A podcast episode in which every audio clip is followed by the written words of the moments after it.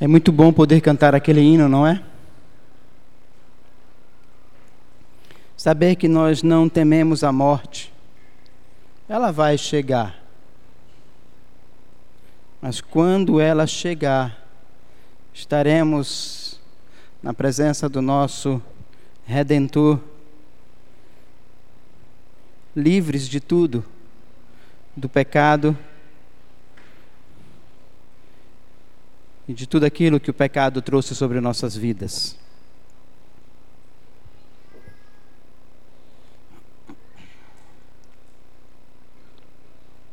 Dando continuidade ao estudo no livro de Hebreus, abramos a sua palavra, Hebreus capítulo de número 1.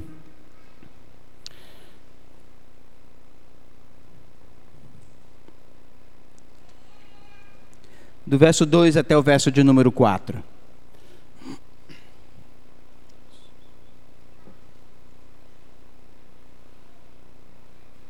Hebreus capítulo de número 1, do verso 2 até o verso de número 4. Assim diz a palavra do Senhor. Nestes últimos dias nos falou pelo Filho, a quem constituiu o herdeiro de todas as coisas, pelo qual também fez o universo. Ele é o resplendor da glória, a expressão exata do seu ser sustentando todas as coisas pela palavra do seu poder. Depois de ter feito a purificação dos pecados, assentou-se à direita da majestade nas alturas, tendo se tornado tão superior aos anjos, quanto herdou mais excelente nome do que eles. Esses nossos queridos irmãos que receberam essa carta, eles precisavam saber quem era Jesus. Eles estavam vivendo um momento de tribulação, de perseguição muito grande, não somente física, mas também dos seus próprios familiares, querendo que eles voltassem à antiga religião e abandonassem o Senhor Jesus, abandonassem essa nova religião, esse novo caminho que estavam sendo ensinado. Por isso a necessidade de do autor deste livro escrever a respeito da pessoa e obra do nosso redentor Vimos na semana passada que o nosso Senhor Jesus Cristo é o Filho, do de, Filho de Deus. Ele é a segunda pessoa da Trindade e eles precisavam saber isso. Foi Ele, Cristo, quem falou aos nossos pais pelos profetas de várias maneiras e de várias formas. Cristo estava com o seu povo desde sempre, nunca abandonou, nós vimos também na semana passada que Cristo é quem nos fala hoje por intermédio da Sua palavra. Não há outra forma de ouvir, não há outra forma de Cristo falar ao seu povo hoje, a não ser exclusivamente pela Sua palavra. A forma como Ele falou aos nossos pais, encerrou. E aprendemos isso na semana passada. Nessa segunda parte, nós iremos aprender um pouco mais a, a, respeito da pessoa e obra do nosso Redentor. Quem é Ele? Palavra que foi dada aos nossos queridos irmãos para fortalecer a fé deles, para eles não se desviarem, não retornarem à antiga religião, não desistirem em meio às perseguições. Eles precisavam saber quem é o Senhor Jesus Cristo, assim como nós, nós precisamos saber quem é o redentor, quem é o salvador da nossa vida. Aqueles crentes estavam sendo bombardeados por mentiras, dizendo que Jesus era apenas um homem, filho de um pobre carpinteiro, de um atrasado vilarejo na Galileia. Poderiam ter feito eco ao comentário de Natanael, de Nazaré pode sair alguma coisa boa? Isso está lá em João capítulo 1, versículo de número 46. Poderiam ter salientado ainda que este homem, Jesus, era exatamente um dos muitos líderes entusiastas da sua época. Pior de tudo, seu fracasso como Messias ficou provado quando de sua execução, com a pior sorte destinada a um criminoso, sua crucificação, a morte mais desprezível de todas, provou que este homem fora rejeitado por Deus. Aquilo que fora induzido por mentiras aos nossos irmãos do passado também ecoa nos nossos dias de hoje. Jesus é simplesmente alguém com boas palavras, um sábio, um bom psicólogo, alguém que pode nos ensinar padrões éticos e morais. Mas nós precisamos saber que ele é muito mais do que isso.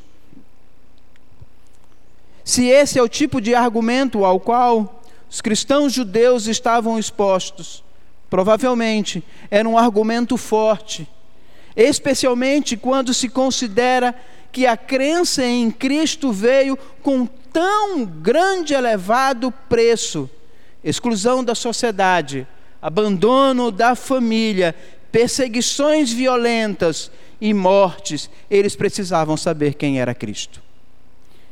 Eles precisavam dizer que vale a pena, mesmo com tudo isso, seguir a este redentor, seguir aquele que falou aos nossos pais, seguir aquele que nos fala hoje, seguir aquele que é o verdadeiro filho de Deus, o Emanuel entre nós. A carta aos Hebreus foi escrita levando em consideração esse tipo de opressão. A fé em Jesus exigia um preço. Era impensável ser cristão sem carregar a cruz e sofrer nas mãos deste mundo. Portanto, tinha de valer a pena crer em Jesus Cristo. Isto é, o que o escritor de Hebreus tentava imprimir aos seus leitores: conheça Cristo, não abandone, Ele te sustentará em meio a essas perseguições e abandono da sua família. Nas linhas iniciais da carta, o autor nos direciona para a supremacia da pessoa e obra do nosso redentor Está consciente de que se perdermos Jesus em toda, no, em toda a sua maravilhosa pessoa e obra, se não entendermos quem Ele é como Filho de Deus, como Salvador, corremos o risco de perder a salvação, não no sentido que a salvação possa ser perdida, mas seguir um caminho errado e abandonar aquele que é o caminho, a verdade e a vida. Não deveria existir lugar para o medo. E ao ouvir as palavras deste do Senhor Jesus no livro de Hebreus, ele deve nos fortalecer, talvez nos fazendo lembrar das belas palavras de um hino que diz assim: Mas eu sei em quem tenho crido e estou bem certo que é poderoso. Guardará, pois, o meu tesouro até o dia final. Só Cristo. Eles precisavam entender isso. Eles precisavam se firmar nesta pessoa e na sua obra redentora, para não abandonar, não voltar atrás e não seguir os padrões do mundo. Os versículos de número 2 e versículos de número 3 que acabamos de ler e ouvir contêm afirmações quanto à supremacia de Cristo. Esse é o ponto central do escritor, a perfeita supremacia do nosso redentor, traçando um paralelo com as linhas dos três dos três principais ofícios do Antigo Testamento, apresentados aqui como perfeitos e completos em Cristo. O autor de Hebreus ele irá nos mostrar isso. Os ofícios do Antigo Testamento sendo cumprido na pessoa do nosso redentor, a saber, profeta, sacerdote e rei. Esse é um modo útil e a Bíblia da Bíblia de mostrar o nosso Cristo. Ele é profeta na medida que nos revela Deus perfeitamente. Ele é sacerdote que se oferece a si mesmo pelos nossos pecados, purificando-nos por nós e intercedendo diante do Pai. Ele é rei, reinando agora no céu e governando todas as coisas pelo poder e sustentando todas as coisas pelo poder da Sua palavra. Esse é o nosso Cristo, profeta, sacerdote e rei. Por isso nós iremos trabalhar nesta noite, se assim o Senhor Deus permitir até o fim, esses três ofícios, onde demonstra que o autor de Hebreus, para nossa segurança, confiança e fé na pessoa do nosso Redentor. Em primeiro lugar, Jesus Cristo, ele é verdadeiramente rei. É com o último desses ofícios, Cristo, o verdadeiro rei, que o escritor de Hebreus inicia as suas, as suas exclamações quanto à sua supremacia.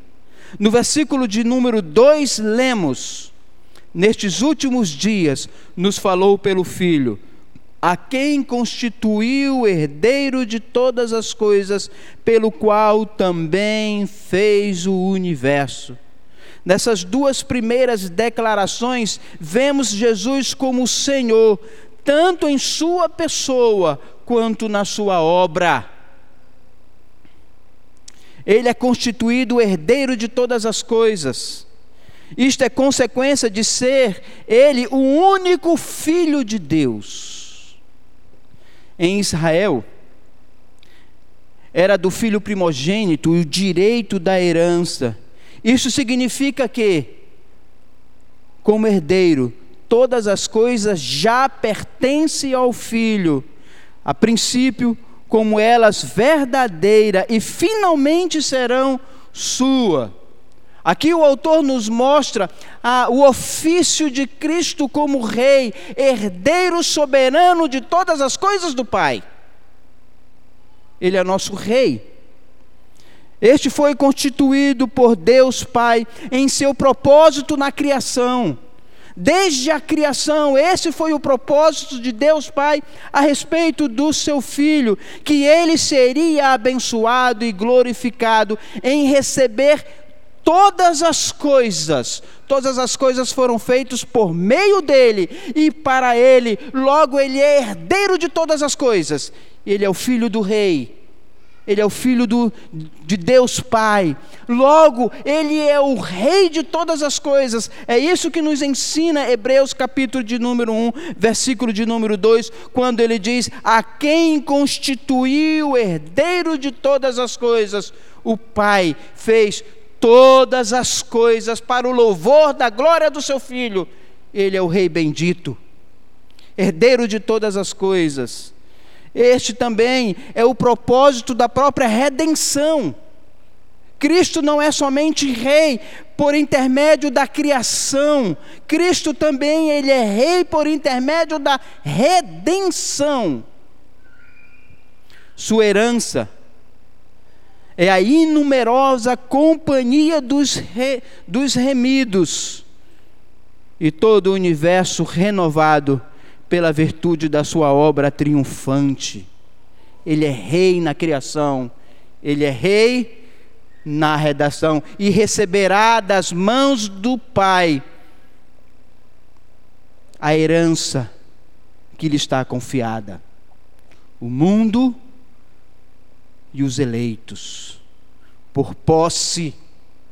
Nós precisamos confiar nesse rei, nesse rei bendito. Esta é a herança do nosso Cristo. A restauração do mundo, o domínio de todas as coisas e os seus eleitos. O escritor de Hebreus prossegue dizendo: pelo qual também fez o universo. A segunda pessoa da Trindade, o Filho de Deus, é Senhor e Rei por sua função na criação divina. Não só o mundo foi feito por Ele, como também foi feito para Ele. Eu vou repetir.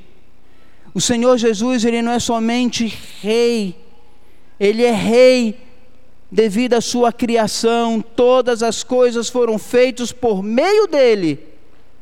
E para ele dificilmente pode haver reivindicação pelo senhorio mais forte do que esse. Todas as coisas são dele por direito. O mundo e o que neles há. É posse exclusiva do nosso redentor, por ele ser filho do Deus eterno, herdeiro de todas as coisas, as coisas que foram feitas por meio dele e para ele. Quando alguém faz algo e o faz para si mesmo, então se é pleno Senhor. O Senhor Jesus fez o mundo para a glória do seu próprio nome. Ele é Senhor de tudo, Ele é Senhor de todos, Ele é Rei soberano sobre tudo que existe no universo, porque todas as coisas foram criadas por meio dele e para ele. É isso que o autor de Hebreus nos ensina no finalzinho do verso de número 2. Pela qual também fez o universo, este rei, este herdeiro de todas as coisas, elas existem por causa dele, para a glória dele, e nós precisamos entender quem é Cristo, quem é o nosso redentor, a quem servimos. Paulo diz a mesma coisa em Colossenses capítulo 1, versículo de número 16, que diz assim: Pois nele foram criadas todas as coisas nos céus e sobre a terra, as visíveis e as invisíveis, sejam tronos, sejam soberanias, quer principados, quer potestades, tudo foi criado por meio dele e para ele, ele é Rei soberano. Ele é o nosso Senhor que governa, que sustenta todas as coisas pelo poder da Sua palavra. Hebreus capítulo 1, versículo de número 3 ainda nos acrescenta algo quando ele diz que todas as coisas, que ele sustenta todas as coisas pelo poder da Sua palavra. Este é o nosso Rei, herdeiro de todas as coisas, Senhor de todas as coisas, Senhor do universo, que há de receber das mãos do Pai tudo aquilo que lhe pertence. Aqueles nossos irmãos judeus cristãos, que receberam em primeira mão essa carta, encontrava-se sobre a tentação de renunciar ao cristianismo.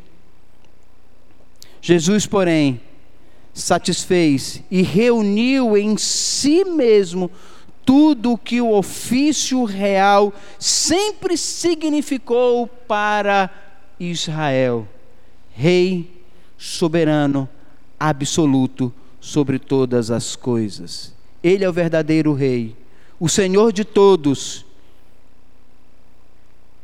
o verdadeiro Israel são aqueles que o adoram e o servem. O Senhor Jesus é rei sobre esta igreja, meus queridos. O Senhor Jesus, ele é rei soberano sobre a sua vida e você precisa entender isso. No entanto, raramente as pessoas pensam de Jesus desta forma, como rei da sua vida como Senhor da sua vida, como soberano absoluto de tudo aquilo que eu tenho, pertence a Ele, como Rei soberano na minha vida. Por isso, meus queridos, quando Pilatos perguntou a Jesus: Tu és o rei dos judeus? Isso soava como um insulto. E a resposta do Senhor Jesus era: O meu reino não é deste mundo. O mundo não conhece o rei, não atribui a ele o seu reinado, não se submete ao seu governo. Pilatos representa este mundo. Por isso nós devemos entender quem é Cristo na minha vida. Jesus está entronizado não em um trono terreno, mas as Escrituras, ainda em Hebreus capítulo 3, ele diz que ele assentou-se à direita na majestade nas alturas. O nosso rei governa, rege e sustenta todas as coisas pelo poder da Sua palavra. Eu creio nisso. Por isso Ele é meu Senhor, meu Rei aquele que me governa, aquele que me dirige, aquele que todas as coisas que eu tenho, todas as coisas que eu possuo, está nas mãos dele. Crendo em Cristo como nosso Rei, devemos obedecê-lo pela fé e devemos nos sentir confortados em meio às provações, pelo conhecimento que em breve ele manifestará o seu reino sobre toda a criação, destruindo os inimigos com vara de ferro, como está escrito lá no Salmo de número 2, versículo de número 9. E convidará os seus fiéis a adentrar no gozo eterno, que está lá em Mateus capítulo 25, versículo de número 21. Haverá um tempo em que esse rei aparecerá em glória, botando todas as coisas debaixo dos seus pés e demonstrará a todos que ele é soberano. Como o escritor de Hebreus inicia, capítulo de número 2, versículo de número 8 e versículo de número 9, citando os Salmos de número 8. Agora, porém, ainda não vemos todas as coisas a Ele sujeitas.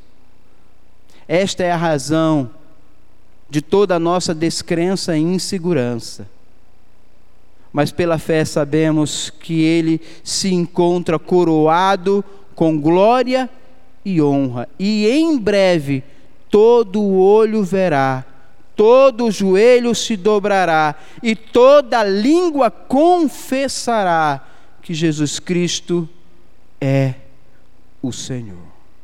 Nós precisamos confiar nele. Jesus Cristo é Senhor, Jesus Cristo é Rei e Ele governa a minha vida. Em segundo lugar, ainda, o autor não somente quer nos demonstrar o ofício de rei do nosso Senhor Jesus Cristo, mas ele também demonstra que ele é o último profeta. Nesta passagem, Cristo é exaltado não apenas como Senhor, mas também como aquele que revela o Pai perfeitamente em toda a sua glória. Ele é o verdadeiro Rei, mas também o último profeta. É isso que nos diz as Escrituras, a partir do versículo de número 1 de Hebreus. Havendo Deus outrora falado muitas vezes, de muitas maneiras, aos nossos pais pelos profetas, nesses últimos dias nos falou pelo Filho, a quem constituiu herdeiro de todas as coisas, pelo qual também fez o universo. Ele, quem? Cristo é o resplendor da glória, a expressão exata do seu ser. Cristo é o nosso grande e último profeta. Ardente e figurante como o sol está nos céus, jamais veríamos ou sentiríamos o seu calor sem seus raios radiantes que chegam à terra. Assim é o Deus Pai e com seu Filho, o qual é o resplendor da glória, a expressão exata do ser do Pai. Entenderemos o Pai olhando para o resplendor da Sua glória.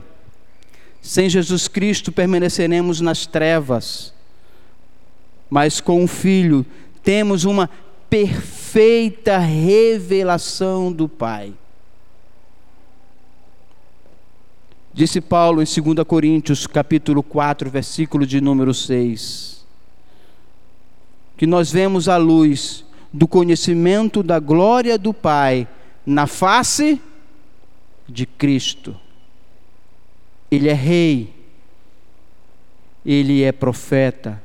Nós não vemos o Pai em Cristo através de esboço que pretendem apresentar em características e em desenhos, muito menos através de um ator que tenta representar como Cristo era. Isso é blasfêmia. Isso é uma heresia, isso é uma profanação. Tentar representar a Cristo nesta terra, quer em desenhos ou em figura humana, porque diz as Escrituras, Ele é a expressão exata do seu ser, e em desenho nenhum, em homem nenhum, é capaz de demonstrar a expressão exata do Pai. Por isso, como temos dito tantas vezes, desenhar ou representar a Cristo por meio de uma peça é blasfêmia. Porque nenhum homem e nenhum desenho é capaz de representar a expressão exata do ser de Deus. Vemos o Pai em Cristo pelo ensino da palavra, quanto à sua pessoa e obra, seu zelo santo, seu amor, sua obra. É assim que enxergamos o Pai, através de Cristo. E esta é a revelação visível de um Deus invisível.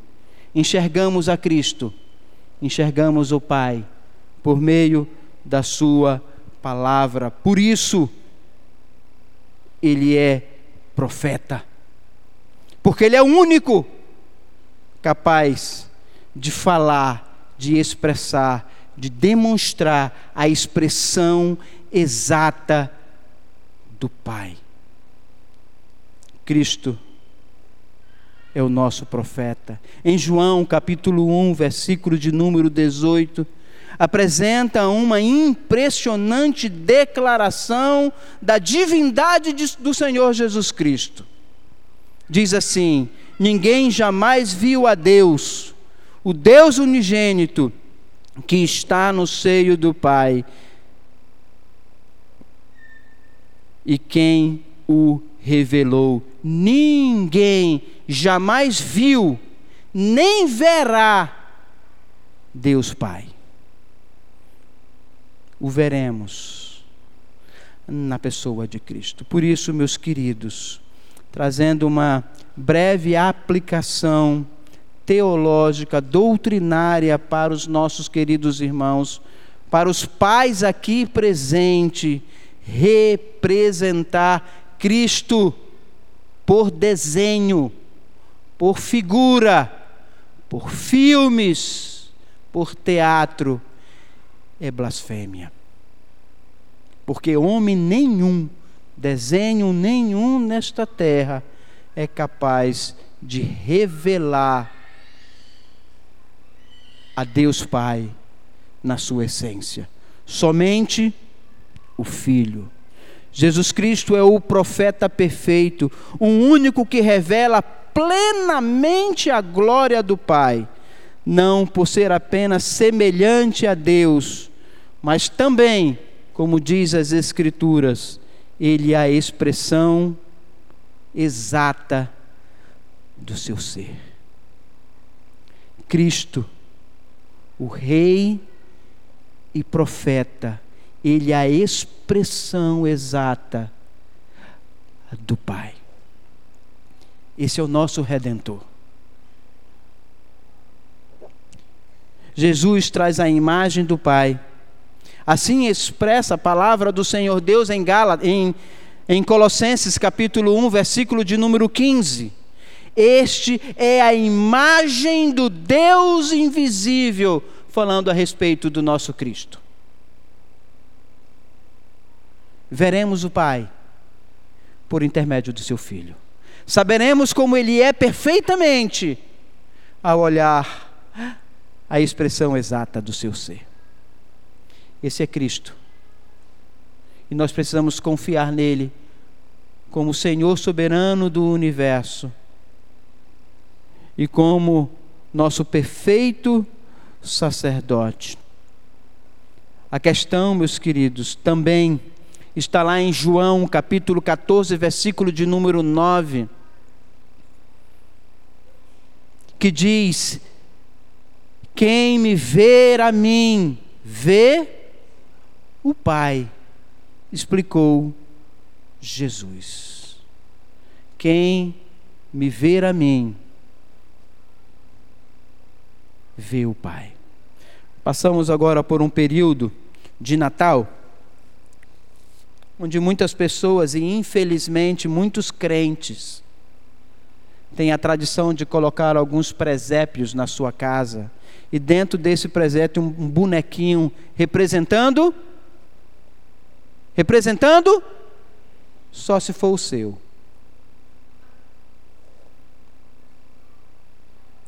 Só se for o seu.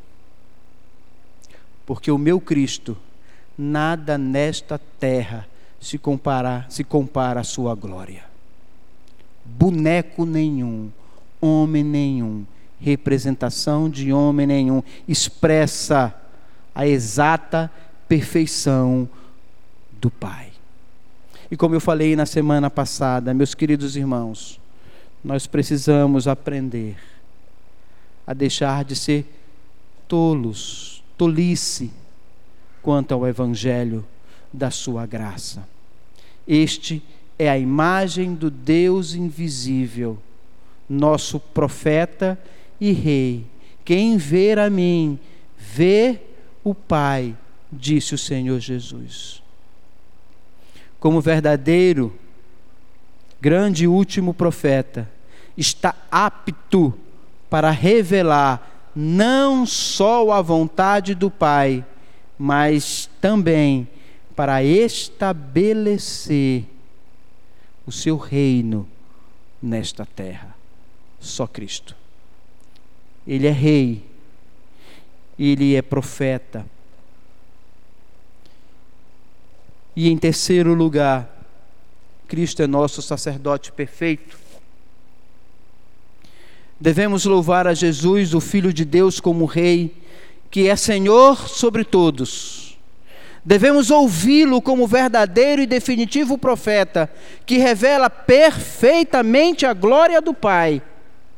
Todavia, há um terceiro ofício que Jesus aperfeiçoa e completa em si mesmo o ofício de sacerdote.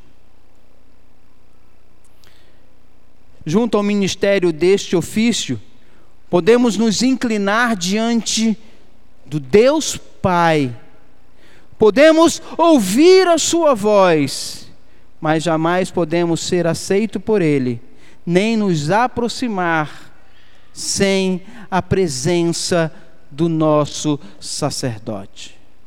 Portanto, meus queridos, o escritor de Hebreus nos fala que Jesus é o verdadeiro e perfeito sacerdote que realiza que realizou sacrifícios pelos nossos pecados. É isso que ainda está em Hebreus capítulo 1, versículo de número 3, que diz: depois de ter feito a purificação dos pecados, assentou-se à direita da majestade nas alturas. O tema do ofício sacerdotal de Cristo ocupará uma grande parte do livro de Hebreus. Ele vai falar muito sobre esta obra redentora de Cristo na pessoa ou no ofício do seu sacerdócio. Há uma mensagem que devemos entender se queremos ser salvos, é a respeito do sacrifício e morte de Cristo. Eu já entendi que Ele é Senhor da minha vida. Eu já entendi que Ele é profeta, pois Ele revela a verdadeira essência do Pai. Mas você precisa entender também, meus queridos, que Ele morreu pelo seu pecado. Sobre o seu sacerdócio, o anjo já havia anunciado a José antes do próprio nascimento do Senhor Jesus Cristo. Isto está lá em Mateus capítulo 1, versículo de número 21, quando diz: E lhes porás o nome de Jesus, porque ele salvará o seu povo dos pecados dele.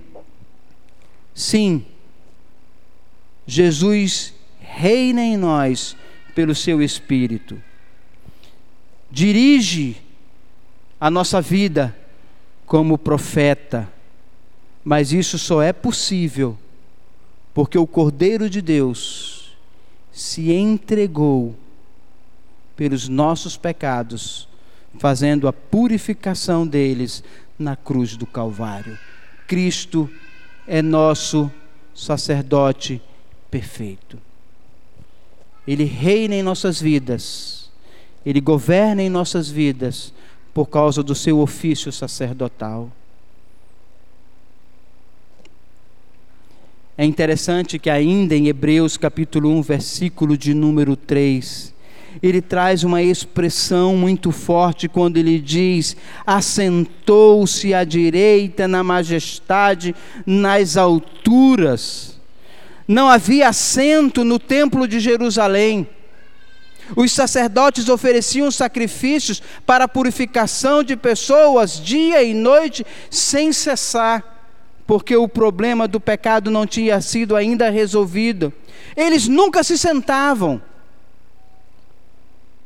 Mas quando o Filho de Deus o verdadeiro sacerdote, cujos sacerdotes da antiga aliança apenas representava, derramou o seu sangue por nós, seu sacrifício expiatório foi único. Por isso, assentou-se, porque não havia mais sacrifício a ser feito. É isso que diz a palavra do Senhor Deus. Acompanhem comigo o versículo de número 3, onde ele fala a respeito da pessoa e obra, dos ofícios do nosso Redentor. Ele é o resplendor da glória, a expressão exata do seu ser, sustentando todas as coisas pela palavra do seu poder. Depois de ter feito a purificação dos pecados, assentou-se à direita da majestade nas alturas não havia mais sacrifícios a ser feito. Sendo filho de Deus, ofereceu o seu sangue uma única vez pelo pecado do seu povo. O Filho de Deus assentou-se à direita na majestade. Meus queridos, este trono está sendo preenchido hoje, neste exato momento, nos céus, não somente pelo Rei, mas pelo Rei que é sacerdote, que intercede por nós. Essa é a ideia que o autor de Hebreus quer trazer às nossas vidas. Assentou-se à direita o Rei profeta e sacerdote, reina soberano à destra do Pai. Não há mais sacrifícios. Foi uma vez, por isso está sentado, não há mais necessidade de se levantar várias vezes para sacrificar em favor do seu povo. Por isso, meus queridos, nós precisamos entender quem é Cristo na minha vida. Cristo é meu Senhor, Rei soberano. Cristo é o meu profeta que fala a respeito de Deus Pai. Cristo é o sacerdote que não somente sacrificou, foi o sacrifício e intercede por nós. Concluindo e aplicando, eu gostaria que os irmãos abrissem a palavra do Senhor Deus, lá no Evangelho de Lucas, capítulo de número 24, versículo de número 25. Lucas, capítulo de número 9.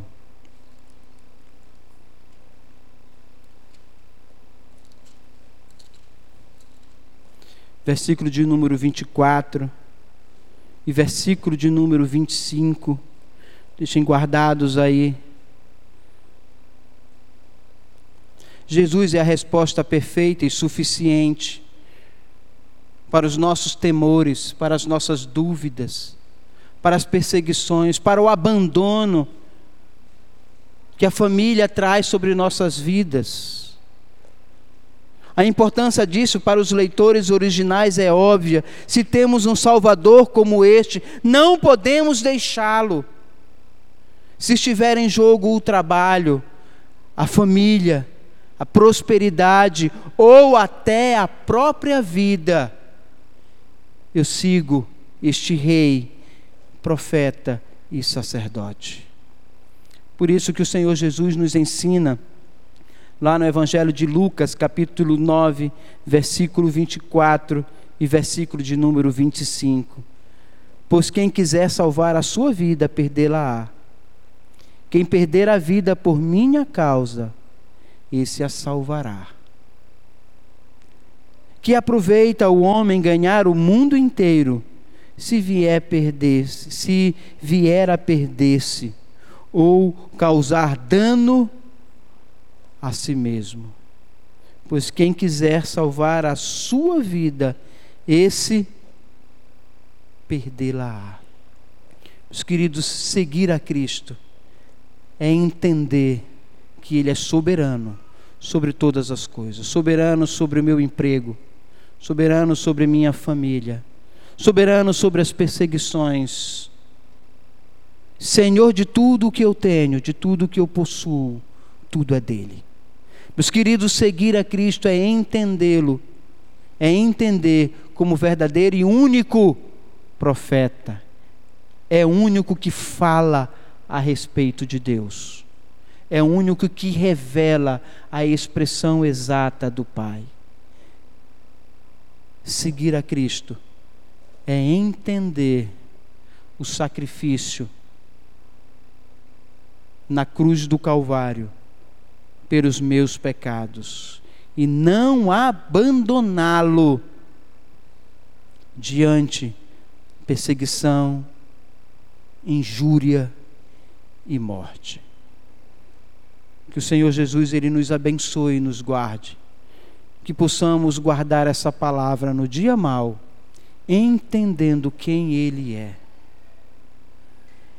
Ficando as aplicações, eu quero deixar bem claro aqui a esta igreja, aos nossos queridos irmãos, sobre o ofício de profeta do nosso Cristo. Se você ainda tem essa tendência de ensinar por meio de figuras, lembre-se disso. Essa figura não expressa a natureza exata do ser do Pai. Feche seus olhos.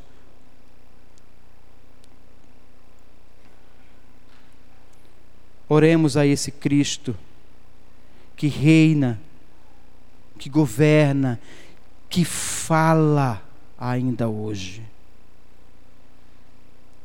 Você precisa entender a sua obra de redenção no seu ofício de sacerdócio. Ele morreu por você. Ele governa sobre sua vida. E ele é o único capaz de falar, de expressar a vontade perfeita do Pai. Oremos, meus queridos. Senhor Jesus Cristo, nós estamos na tua presença, ouvindo a tua voz, sendo edificada e exortada por ela. Ó Cristo, nos ensine a percebermos o senhorio da tua vida, o teu reinado sobre nós. Ó Cristo, nos ajude a compreender a tua voz, a compreender a tua palavra, a viver por esta palavra e a morrer por esta palavra, ó Cristo. Ó Cristo que está presente entre nós, muito obrigado por esta obra da redenção, pela morte e pela intercessão constante junto ao Pai pela minha vida. Nos ajude, ó Cristo. Nos ajude a viver em santidade por meio da tua palavra, pela ação do teu espírito nesta terra. Nos ajude, ó Cristo, a vivermos conforme a tua vontade.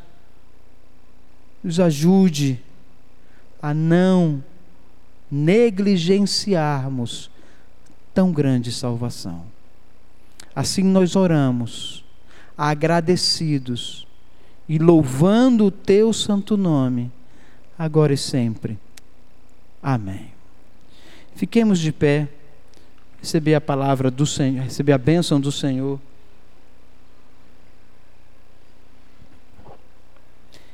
Recebamos a bênção.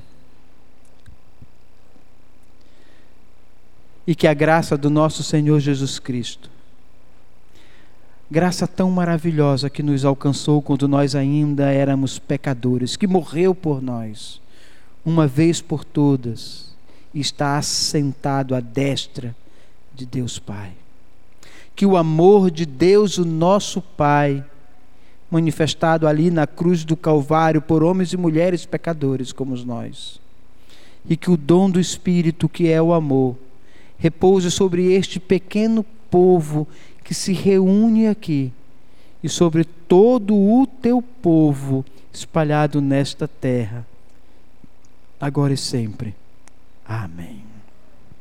Os queridos, podem sentar, somente alguns avisos.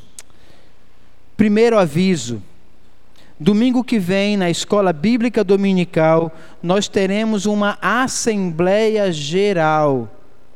Por favor, não falte uma assembleia ordinária